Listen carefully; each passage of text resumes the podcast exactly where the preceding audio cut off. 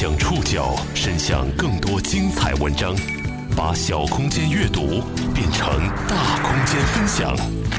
报刊选读，把小空间阅读变成大空间分享。欢迎各位收听今天的报刊选读，我是宋宇。今天为大家选读的文章综合了博客天下、新华网和中新网的内容，请和大家一起来了解互联网打拐时代的团圆路。需要解释一下的是，今天在节目当中所出现的走失儿童和部分父母的名字使用了化名。五月十七号，公安部儿童失踪信息紧急发布平台三期正式上线。儿童失踪地为中心啊，它在方圆几十公里之内是自动推送这个信息的。目前已经有十九家新媒体和移动应用、二十一个 App 接入。人们在看新闻、消费、打车出行等 N 个移动应用市场中，都能接收到走失儿童的信息推送。亲爱的，你在哪儿啊？除了公安部儿童失踪信息紧急发布平台这个官方名称，这款应用还有个更温暖的名字——团圆。和其他应用都希望流量和使用频次越多越好不同的是，团圆的终极诉求是，有一天人们不再。需要它。报刊选读今天为您讲述互联网打拐时代的团圆之路。宝贝，回家吧。五月十七号，公安部在北京举办公安部儿童失踪信息紧急发布平台团圆系统三点零上线发布会。这款上线满一年的儿童失踪信息紧急发布系统呢，也交出了它的成绩单。截止到二零一七年五月十五号，系统共发布失踪儿童信息一千三百一十七条，找回一千两百七十四人，其中溺水七十五人，遇害二十九人，离家出走七百五十人，解救四十人，迷路一百九十二人，外出前往同学家玩耍六十七人，因为家庭纠纷、债务纠纷等原因不实举报的一百一十四名，其他意外身亡七人，未找回四十三人，找回率达到了百分之九十六点七四。这天举行的发布会上还介绍，团圆三点零版本新接入了中央人民广播电台、国家应急广播中心、腾讯新闻客户端、易到、OFO 等七家新媒体及移动应用，进一步扩大了平台信息的发布渠道和范围。截至目前呢，已经有十九家新媒体和移动应用、二十一个 APP 接入了这个平台。我相信，在过去的一年当中啊，正在听节目的你，在上网购物、打车出行，或者是浏览信息的过程当中呢，一定发现了离您多少多少公里有儿童走失的推送信息。这个叫做“团圆”的平台是公安部和阿里巴巴集团合作的项目。二零一六年五月十五号，国际家庭日当天正式上线。普通人永远无法体会丢失孩子的痛苦。时间不会消除伤痛，希望与失望屡屡交织，信心不断燃起又破灭。去年团圆刚上线半个月后，河南省辉县市的连夜就经历了让他心惊动魄的十七个小时。报刊选读继续播出互联网打拐时代的团圆之路。去年五月三十号，河南省辉县市连夜的儿子被拐。十七个小时之后，孩子被找了回来。如今快一年了，那十七个小时让连夜至今回忆起来都觉得惶恐。十七小时前，他三岁的儿子连城穿着一件蓝色的秋衣、白色长裤到小区楼下去玩耍。十七小时之后，重新回到连夜怀中的连城穿了一件粉红色的裙子。那天上午，连城和爷爷连记在小区楼下玩耍。一名圆脸微胖的中年女人走过来，和爷孙二人玩了起来。二十分钟之后，爷爷连季想到地下室整理东西，中年女人对他说：“你先忙吧，我跟小孩玩一会儿。”等连记再次出现在地面的时候，连城和那个中年女人都不见了。连记隐约记得，他曾听到孙子喊过一句：“你可要给买糖啊！”事后追溯，危险的信号曾在那一刻警示过他。连城被拐之后，家中亲戚几乎全部出动寻找。他们去往车站，进入商场，向商铺店员和行人打听，并且很快就报了警。民警秦志丹记得，报案的时候，连城的爷爷几乎是说不出话来。警方调出了小区楼下的监控录像，连夜清晰地看见儿子跟在那个中年女人的身后，女人时不时回过头来哄他几句，儿子就跟着他一步一步走出监控视频之外。连夜从来都没有见过那个女人，后来有邻居告诉他，这个女人已经在此地徘徊过一段时间了，甚至试图带走楼下卖菜人家的孙女儿。连夜开始不停地哭泣抽搐，感到命运对自己太过刻薄。他还有个十一岁的女儿，患有免疫性血小板紫癜症。儿子被拐当天，女儿在医院住院。他怀着巨大的悲痛和恐惧，一边在医院陪着女儿，一边等待消息。他不敢猜想，儿子究竟去了哪儿，会不会遭遇危险？具体的想象容易让人感到害怕。杂乱的思绪当中，只有一个念头是确定的：如果连城找不回来，这个家就完了。普通人永远无法体会丢失孩子的痛苦。安徽省公安厅打拐办副主任唐庆美参与打拐工作十几年，她认同一句话：拐卖是超越谋杀的犯罪。唐庆美见过太多因为丢了孩子陷入困境的家庭，有些人因此失去工作，有些人精神失常，还有些妻离子散、抑郁而终。唐庆美。认识电影《失孤》中雷泽宽一角的原型郭刚堂。郭刚堂告诉他自己从来没有在家里过过春节，每年春节他都在寻子路上，他不知道儿子在哪儿过年，不知道儿子是否吃饱穿暖，他必须在路上，仿佛只有这样才对得起被拐的孩子。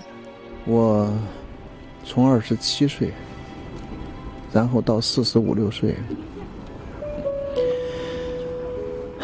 可能人这一辈子，也可能就这一段，是人最好的。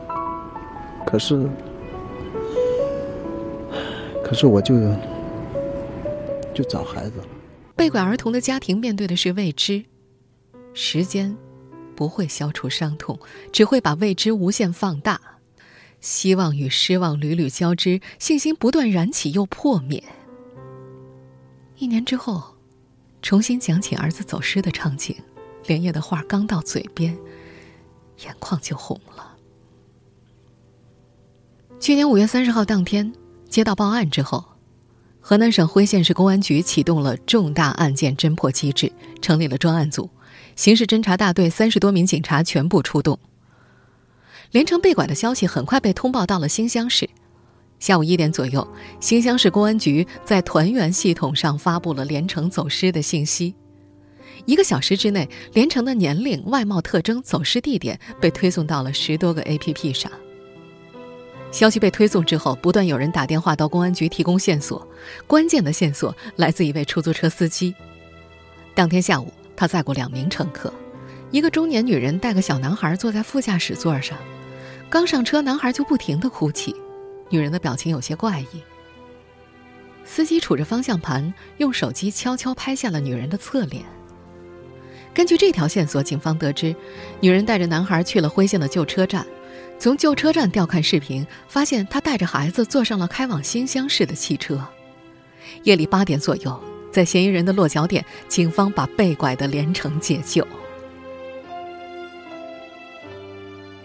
连城回到连夜的怀里。已经是第二天凌晨三点多了，在辉县和新乡交界处的加油站，儿子扑向他，手里攥着一包饼干，穿着嫌犯为掩人耳目给他换上了粉色裙子。回家之后，连夜把那条裙子给扔了。如果不是那条从团员系统发出的消息，找回孩子的过程也许会更曲折些。在与互联网结合之前，寻找走失儿童依靠的往往是寻人启事、线索排查，对人与人的沟通依赖性强，但这往往使案件侦破陷入困境。报刊选读继续播出：互联网打拐时代的团圆之路。毕节是织金县，位于贵州省中部偏西，是贵州的金三角地带，连接着昆明和贵阳。当地警方透露，改革开放初期，生活于此的人们最主要的经济来源就是传统农业。至今，贫困、闭塞，是毒品问题的蔓延地。拐卖妇女、拐卖儿童的案件时有发生。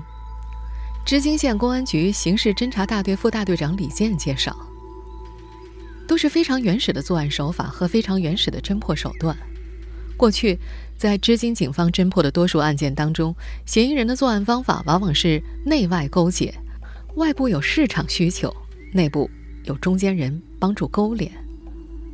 拐卖妇女靠的通常都是欺骗，向他们描述一个美好的外部世界，说服他们离开；拐卖儿童则主要靠哄骗，许诺给孩子买东西，在脱离村庄的地界之后，立刻乘车离开。等到父母发现孩子不在身边的时候，距离发案时间已经过去很久。那时，织金县还没有普及电话，连传呼机都很少，地方闭塞，而且大多是山路，从村里走到派出所要耗费两三个小时，远的地方甚至要走上一天。相对应的，那时警方解救被拐人员的方法也很原始，拐卖是没有现场的犯罪。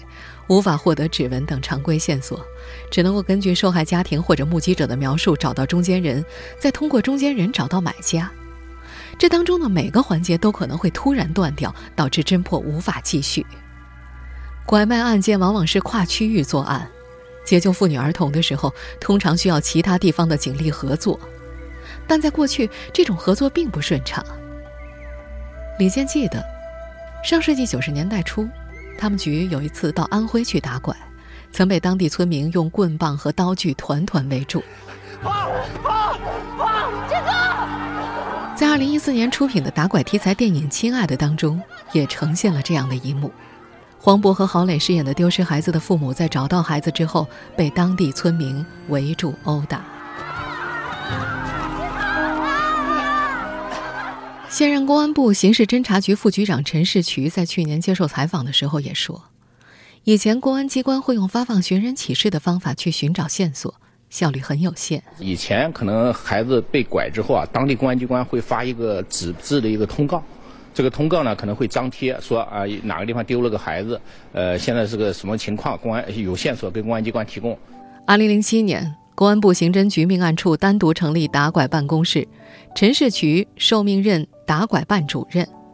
在工作当中，他觉察到传统打拐方式的滞后，所以后来公安系统也在研究要利用一个高科技信息化的手段迅速发布信息，而团圆系统正是这样诞生的。二零一五年十一月中旬，公安部刑事侦查局打拐办提出建设这一平台的构想，他们和阿里巴巴集团的安全部门沟通。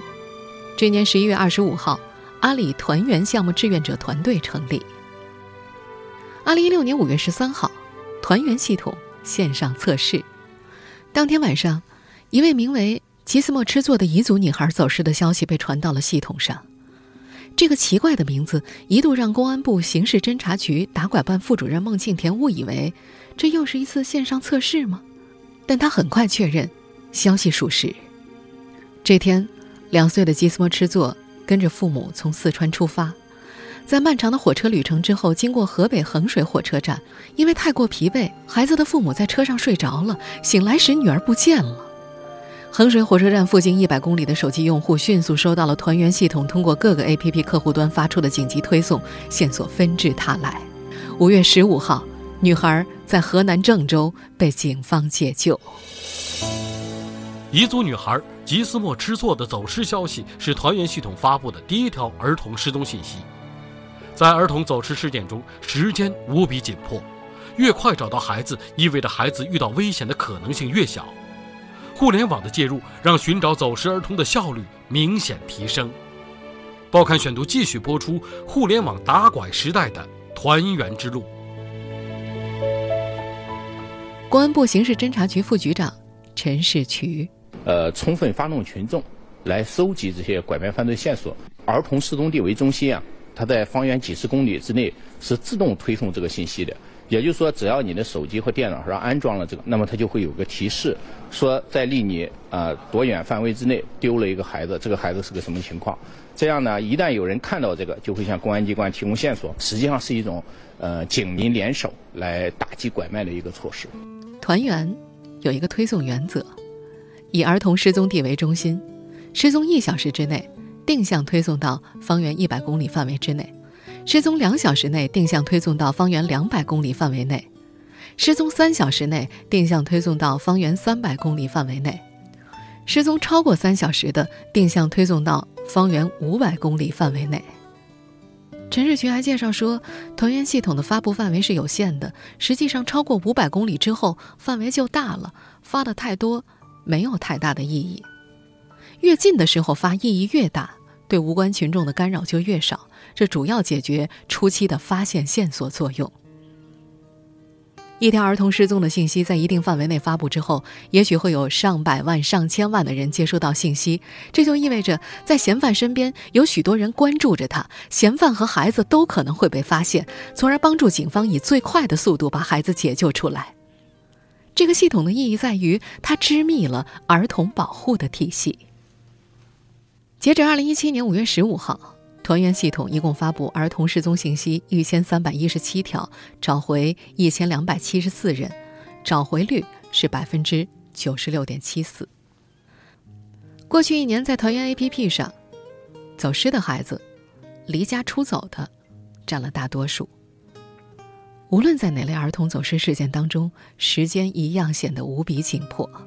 越快找到孩子，意味着孩子遇到危险的可能性就越小。在安徽，二零一六年五月十五号，团圆上线至今，通过系统发布的失踪儿童信息一百三十三条，找回一百三十二人，其中有八个人溺水身亡。这个比例并不算小。安徽省公安厅打拐办副主任唐庆美曾经亲眼目睹过这样的场景：几年前，一对双胞胎小男孩失踪了，找了一夜都没找到。第二天，唐静美开车赶往失踪地，途中听说孩子在离家门口五十米远的小沟里淹死了。赶到现场的时候，警察正把孩子的尸体往上捞。孩子的小脸圆圆的，屁股圆圆的，就像是电影《泰坦尼克号》里的场景。船要沉了，孩子慢慢的掉入海底。而小脸还白白的、圆圆的。这么可爱的孩子捞上来以后，就放在旁边的小草坪上，这让唐庆美非常难过。时间的紧迫性，还体现在那些悬而未决的积案上。过去，因为打拐手段有限，不少拐卖案件在发生之后没有能够及时侦破。案件时间过去太久，许多中间人已经过世，而孩子被拐的时候往往年纪很小，没有记忆，寻亲就像大海捞针一样困难。二零零九年，公安部建立了 DNA 数据库，此后通过被拐儿童和父母双方的血样进行对比，四千六百多名被拐儿童找到了家，这当中有很多案件发生在五十多年前。每个被拐儿童家庭都有一个令人悲伤的故事，不仅找寻的过程令人心酸，而即便找回被拐的孩子，亲人的团聚也并不那么简单。报刊选读继续播出互联网打拐时代的团圆之路。唐庆美曾经帮助安徽宿州一对郑姓夫妇找他们被拐的女儿。二零一四年，当他找到孩子郑芳的时候，郑芳已经在浙江舟山的一个小岛上生活十四年了。那年，郑芳十六岁，即将参加中考。过去的十四年里，他的养父和奶奶视他为掌上明珠。因为担心强行带走孩子会令他崩溃，唐庆美安排双方在孩子的养父家里吃了顿饭。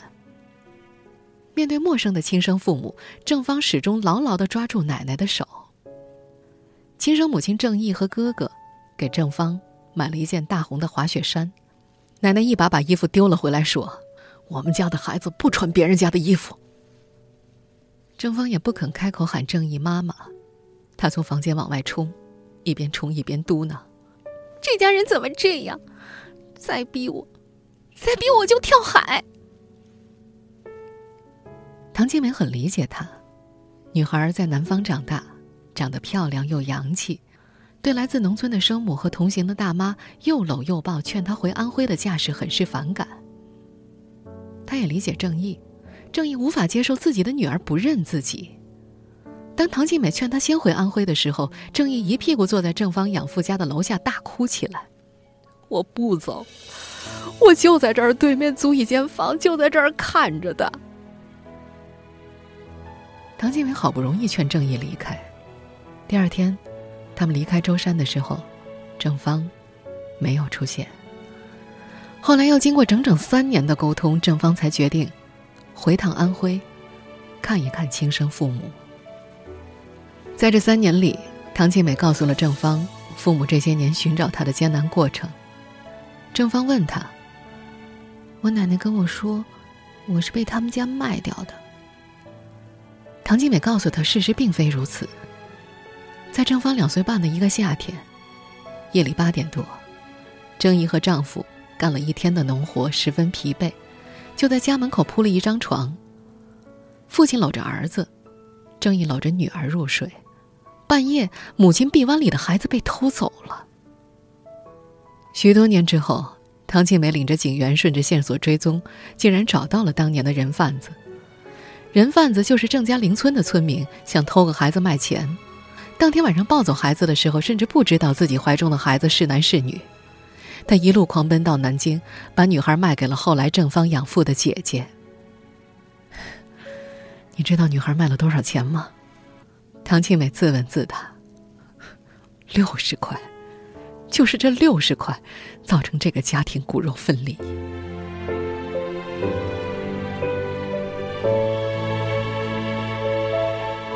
每一个被拐儿童家庭都有一个令人悲伤的故事。类似的故事，唐庆美和孟庆田听过太多了。孟庆田是在二零零七年开始打拐工作的。在他看来，过去的十年是打拐工作的黄金十年。他喜欢这份工作，因为让亲人团圆是一件特别好的事情。十年来，他发现群众的力量、民警的转变、机制的改革，很多地方从不重视打拐，到现在人人都有了反拐的意识。五月十五号，团圆上线一周年，两天之后，三点零版本发布。新版本的团圆接入了更多的客户端和 APP，在项目负责人、阿里巴巴首席风险官刘振飞的构想中，团员能做的还远不止于帮助寻找失踪儿童。如果社会各界能形成合力，还可以扩大功能，用于寻找老人丢失、家长教育、心理辅导等等。但是，需要强大的运营方，能够把资金、技术、爱心人士等多方面的力量凝聚在一起，共同去推进。他还说：“正常的应用，都希望流量和使用频次越多越好，而团圆的终极诉求是，有一天人们不再需要它，那才是团圆最好的结局。”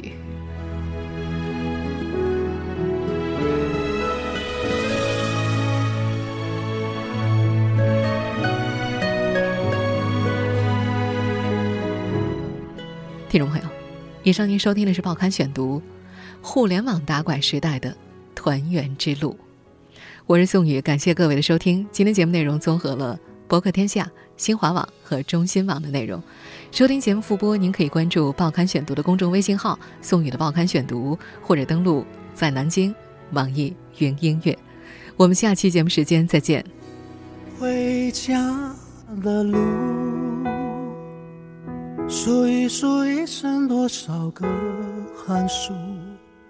数一数起起落落的旅途，多少的笑，多少的苦。回家的路，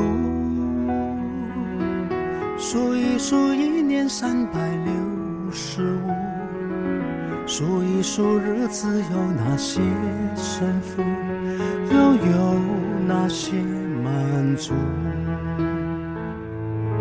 回家吧，心，幸福能抱一抱父母，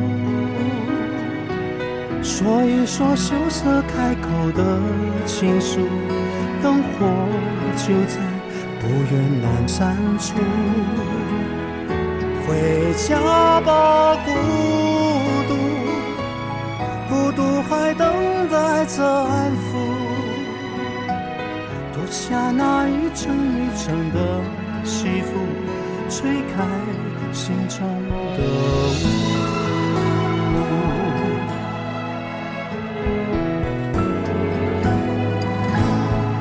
回家的路，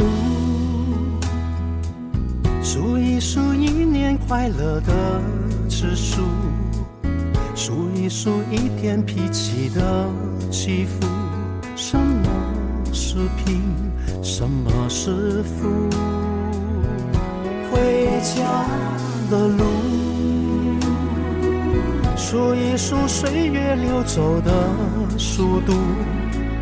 数一数一生患难谁共处，一切慢慢清楚。回家吧，幸福，幸福说一说羞涩开口的情书，灯火就在不远阑珊处。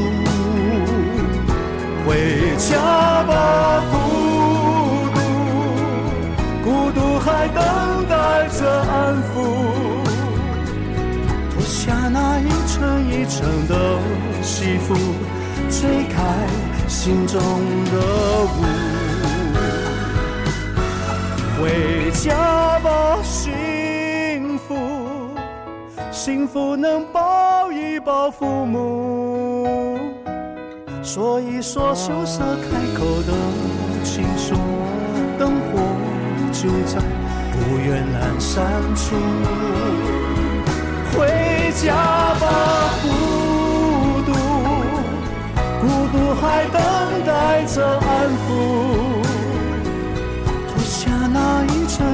层的西风，吹开心中的雾。回家的路，拍一拍肩上沾染的尘土，再累也一样坚持的脚步。回家真的幸福。